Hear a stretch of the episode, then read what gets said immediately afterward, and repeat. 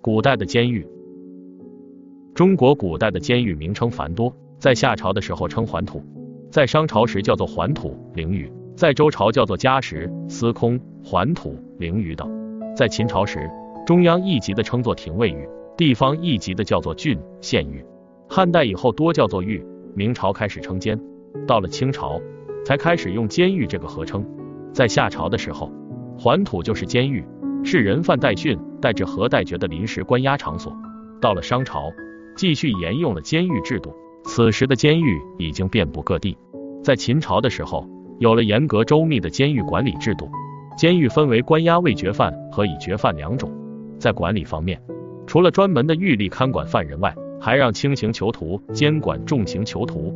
囚徒的衣着要统一，有的还要带刑具。外出服役时有许多限制性的规定。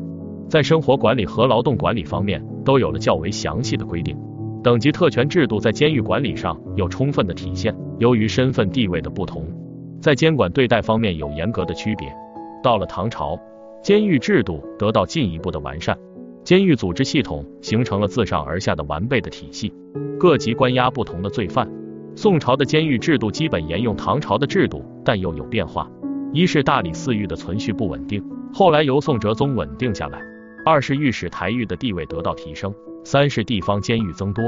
明朝的监狱组织自中央到地方已经系统化，中央监狱有刑部监狱、督察院监狱、军事监狱、诏狱等，地方上省、府、州、县都设有监狱，管理监狱的是各级的长官。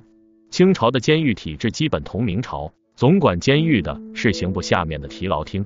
清朝除中央、地方系统设置监狱外，还设有多种特殊监狱。各级司狱官和与行政监职管狱官相结合，形成了严密的监狱管理系统。